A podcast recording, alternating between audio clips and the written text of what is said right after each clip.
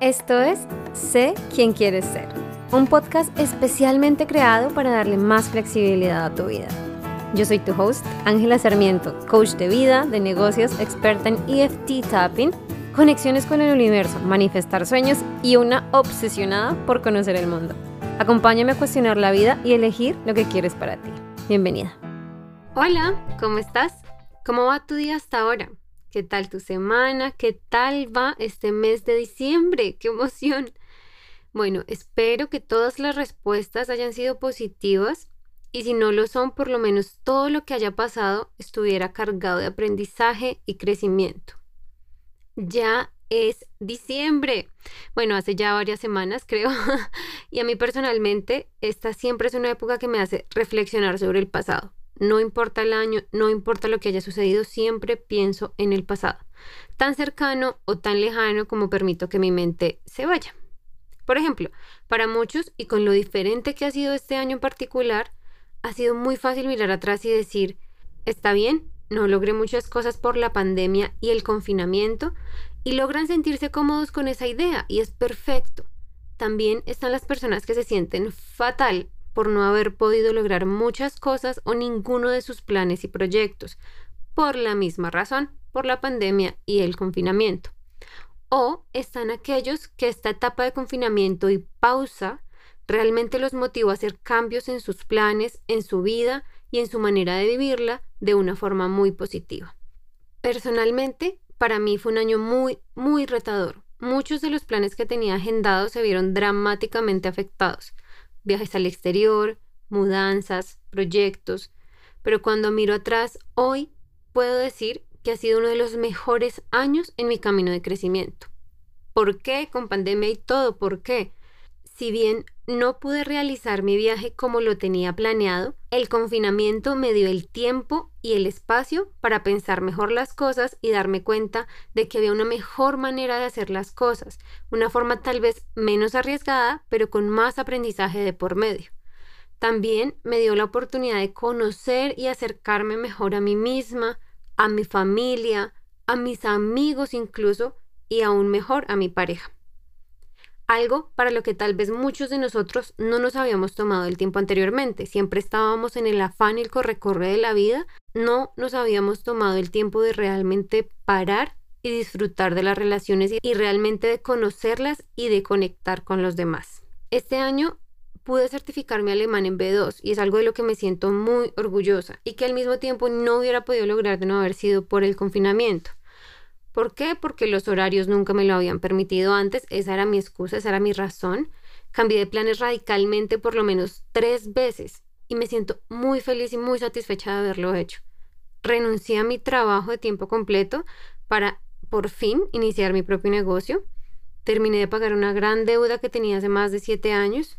Hice muchas cosas que pueden verse para algunos como pequeños pasos, para otros pueden ser grandes decisiones, pero todo ha sido positivo ¿Por qué ha sido positivo? Porque he decidido conscientemente que así lo sea. ¿A qué me refiero?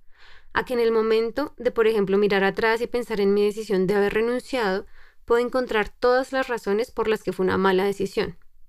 Por ejemplo, ya no tengo la estabilidad financiera que tenía antes, ya no cuento con el capital para compras que tenía antes, tuve que reducir mis viajes, mis gustos y lujos por el factor dinero, me alejé un poco de un grupo de personas, un grupo de trabajo maravilloso que realmente me hacía compañía. Tuve que enfrentar lo que es ser desempleada en estas épocas y lidiar con todo lo que eso acarrea y muchas cosas más. Pero mi secreto es que realmente me he enfocado en las cosas que me han parecido maravillosas de esa decisión. Hay que hacerlo conscientemente, he tenido que parar y tomarme el tiempo, respirar profundo y pensar qué ha sido maravilloso, por ejemplo, por primera vez en mi vida me levanto lo que para mí es realmente temprano para ir a correr y es a las 6 de la mañana. Para mí eso es un gran acontecimiento, es algo que nunca había podido hacer y solamente al haber renunciado encontré la motivación para hacerlo. Antes yo me levantaba un par de minutos antes de empezar el día y hacía todo de afán, todo corriendo. Ahora como muchísimo mejor, soy mucho más consciente de la, de la comida que pongo en mi boca tengo más tiempo para hacer lo que me gusta, como aprender un nuevo idioma, aprender más sobre mi carrera como coach, aprender sobre psicología, que es algo que también me apasiona mucho. Ahora tengo tiempo para pasar con mi familia y mis amigos. Ahora cada minuto del día que paso trabajando se me pasa volando, lo disfruto plenamente y he llegado a trabajar incluso más horas que antes, pero siento una satisfacción muchísimo mayor cada vez que lo hago. He podido lograr estar realmente presente en mi relación de pareja y no simplemente cuando tuviera tiempo. He aprendido el valor de estar en cada momento sin la angustia de responder un mensaje o un email de un cliente corporativo. En resumen, mi vida en general es mucho mejor ahora. Y esto es porque decido enfocarme en las muchas cosas positivas que conllevan esa decisión. Dios, esta ha sido una introducción muy larga, pero lo que quería mostrarte para iniciar es que frente a cada cosa que sucede en nuestra vida o que elegimos para nosotros, tenemos la opción de elegir la historia que queremos contar. Y solo en nuestras manos está elegir la historia que nos haga sentir bien. A esto es a lo que yo le llamo cambiar el pasado. No, no es una máquina del tiempo que nos lleva a un lugar de nuestro pasado donde podemos hacer pequeños cambios que alteran toda nuestra existencia y la de las personas que nos rodean. No, lo que sí es es darle un nuevo significado a las cosas que hemos vivido en el pasado con el fin último de que nos hagan sentir mejor. Si te estás preguntando si esto realmente sirve, la respuesta rotunda es sí. Estoy 100% convencida de que este ejercicio y esta decisión consciente puede cambiar tu pasado. Si bien no podemos cambiar los hechos que acontecieron anteriormente, sí podemos cambiar cómo nos relacionamos con los mismos, nuestros pensamientos sobre ellos, las emociones que asociamos a esos hechos e incluso cómo permitimos que influyan en nuestro presente y en nuestro futuro. Para que entiendas mejor el impacto y la importancia de esto, déjame contarte que científicamente está comprobado que nuestros sueños, tanto los oníricos como los conscientes, están diseñados a partir de nuestros recuerdos y nuestra interpretación del pasado. Santiago Ramón y Cajal, médico y científico español, comprobó a través de diferentes experimentos que la manera física en que nuestro cerebro construye las visiones del futuro es a través de la reconstrucción y la interpretación del pasado. Por eso es muy probable que si todo lo que interpretamos de nuestro pasado es negativo, vayamos a construir más de esa negatividad en el futuro, consciente o inconscientemente. A esto muchas personas coloquialmente le dicen, la historia se repite. Pues claro que la historia se repite porque es lo que conocemos y es lo que podemos y sabemos cómo construir si no alimentamos nuestro cerebro y nuestra mente con información nueva y positiva. Ahora, ¿cómo puedes tú cambiar tu futuro hacia algo positivo? Cambiar incluso tu realidad actual y tu propia identidad a partir de reinterpretar tu pasado? Realmente es muy fácil, solo tienes que decidir pensar diferente sobre esos acontecimientos y hacerlo en serio. La parte difícil es ser constante con ese cambio. Recuerda que nosotros somos la historia que contamos de nosotros mismos. Si cada que alguien te pregunta o te da la oportunidad de contar algo sobre tu pasado y cuentas la historia de cómo tuviste una niñez llena de escasez, de tristeza, de abandono, esa imagen que proyectas de ti mismo o de ti misma y que cargas contigo es lo que en últimas te define. De nuevo, somos la historia que contamos de nosotros mismos. Y lo más difícil es darse cuenta que muchas veces no sabemos quiénes somos sin esa historia, sobre todo cuando es una historia negativa, porque estamos muy acostumbrados a culpar al pasado por nuestras dificultades actuales. Toma el ejemplo de hijos de padres separados que se enfocan solamente en lo negativo de sus vivencias. Son personas que cuando no logran conectar emocionalmente con alguien, culpan a su papá porque se fue de casa o a su mamá porque no estuvo tan presente como se supone que están las mamás y eso es algo que queramos o no aceptar, elegimos a diario. El problema no es solo que te conviertes y construyes tu identidad basada en tu interpretación de esa historia, sino que generalmente la construyes como una identidad de víctima y ese sentir de víctima es algo que seguro no te dejará avanzar. Entonces te voy a contar una de mis historias del pasado que cargaba conmigo como si fuera mi identidad y que realmente me detenía, me retrasaba en muchas de las cosas que hacía en mi vida para que con esto tengas una visión y una claridad de a qué me refiero y a qué, de qué estoy hablando cuando te digo que cambies tu pasado y cambies tu manera de relacionarte con él.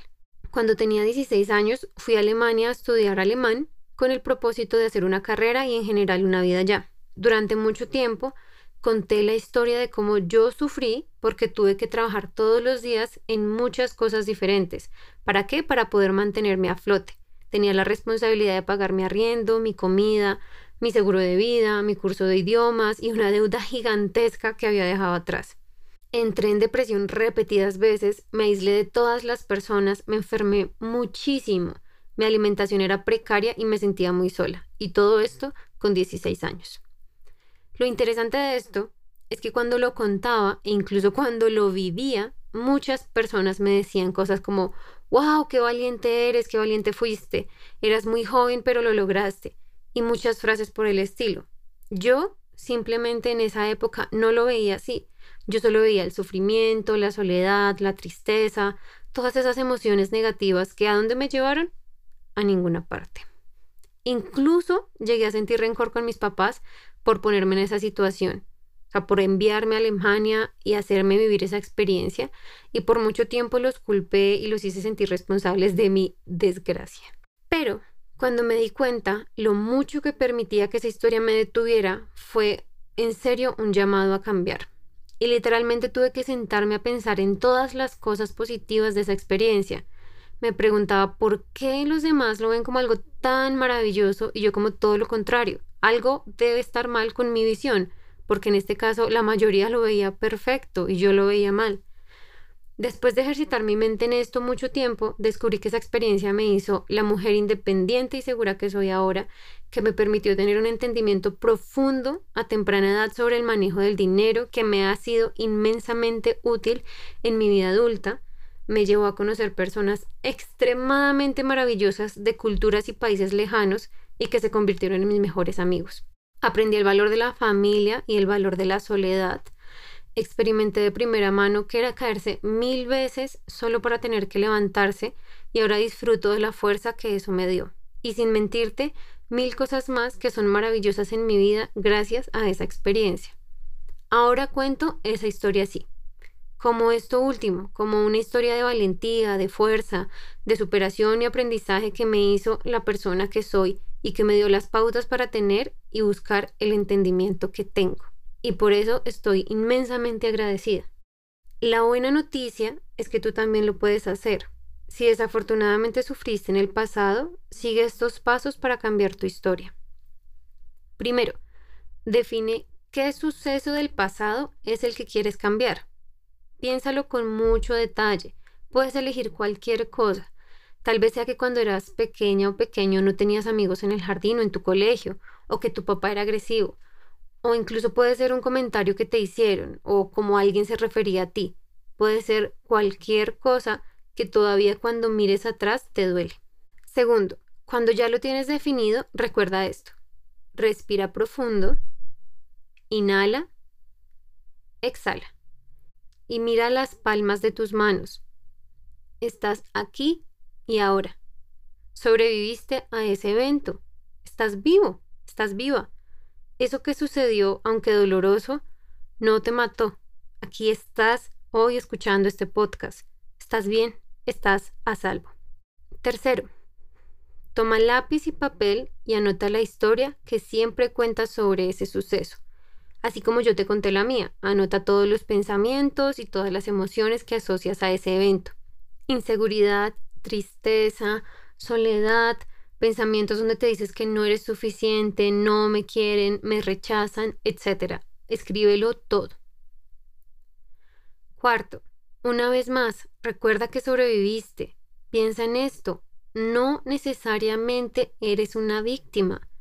Puedes ser la persona que sobrevivió no la víctima. Puede ser la persona fuerte que continuó a pesar de eso.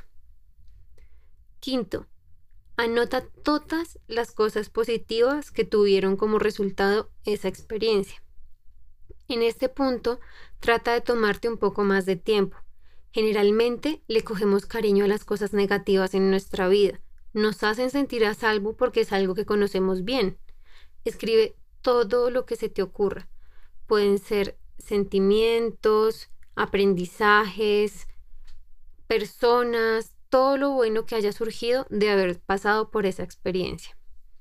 Incluso pueden ser las cosas que crees tú mismo ahora para ti. ¿Qué quiere decir esto? No tiene necesariamente que ser algo positivo que pasó gracias a eso. Puede ser que gracias a eso que pasó, ahora, hoy, tú decides cambiar tu percepción de la vida. Ahora tú decides cambiar tu futuro a través de cambiar tu relación con el pasado. El hecho de que estés acá escuchando esto, de que realmente te quieras comprometer a hacer este cambio, es muy positivo, es un resultado positivo. 6. Escribe la historia completa con las cosas positivas que encontraste o construiste. Escríbela para qué, para que la materialices. Si puedes hacerlo a mano, mucho mejor. Escribe la historia completa. Escríbela si quieres como un cuento.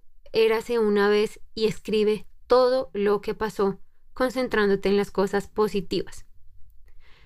Séptimo, repite tu nueva historia. Repítela todos los días. Coge ese papel en que escribiste tu nueva historia y por lo menos por una semana léela todas las mañanas.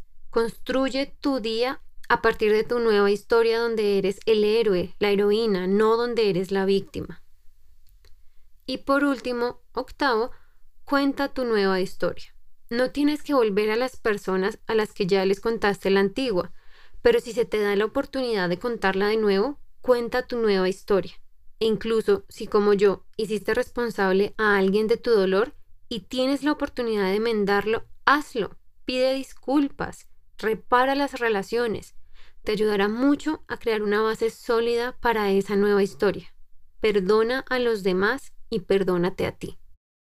Si te encuentras a ti mismo pensando que no es posible, que no hay nada bueno que haya podido suceder en tu situación particular, piensa en toda la evidencia que existe en el mundo de que sí se puede encontrar algo bueno que hacer con el dolor del pasado, que sí se puede ver diferente los sucesos negativos.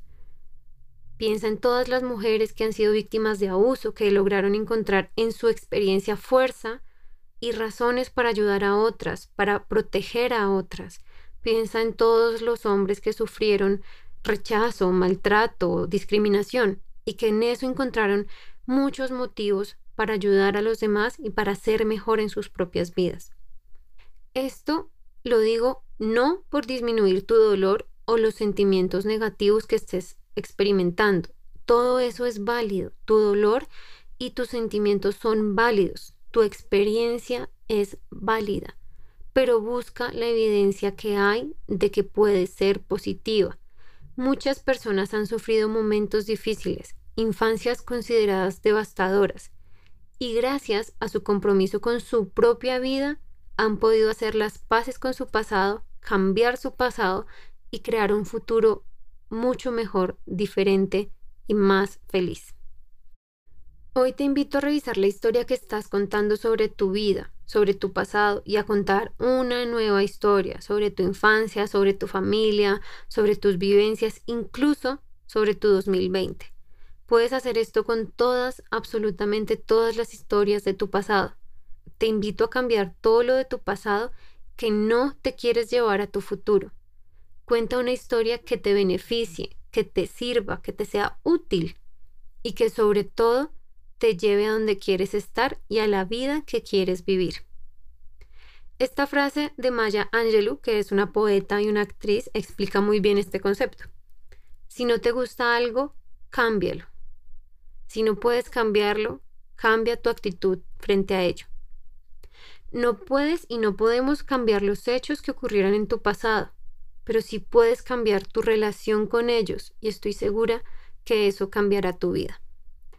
Gracias por escuchar este episodio. Nos vemos la próxima semana y no olvides que puedes ingresar a angelasarmiento.com para más información o para agendar tus sesiones personales de coaching conmigo. Estaré muy emocionada y feliz de compartir contigo y acompañarte en el proceso de encontrar y diseñar la vida que quieres construir. Te mando un fuerte abrazo. Antes de que te vayas y si disfrutas el podcast y todo su contenido, no te olvides de seguirme en Instagram en arroba salvajehumanidad y en mi página web www.angelasarmiento.com para más contenidos, recursos gratuitos, masterclasses y más formas de trabajar y aprender conmigo. Allá te espero. Te quiero, gracias por estar aquí y recuerda, sé salvaje.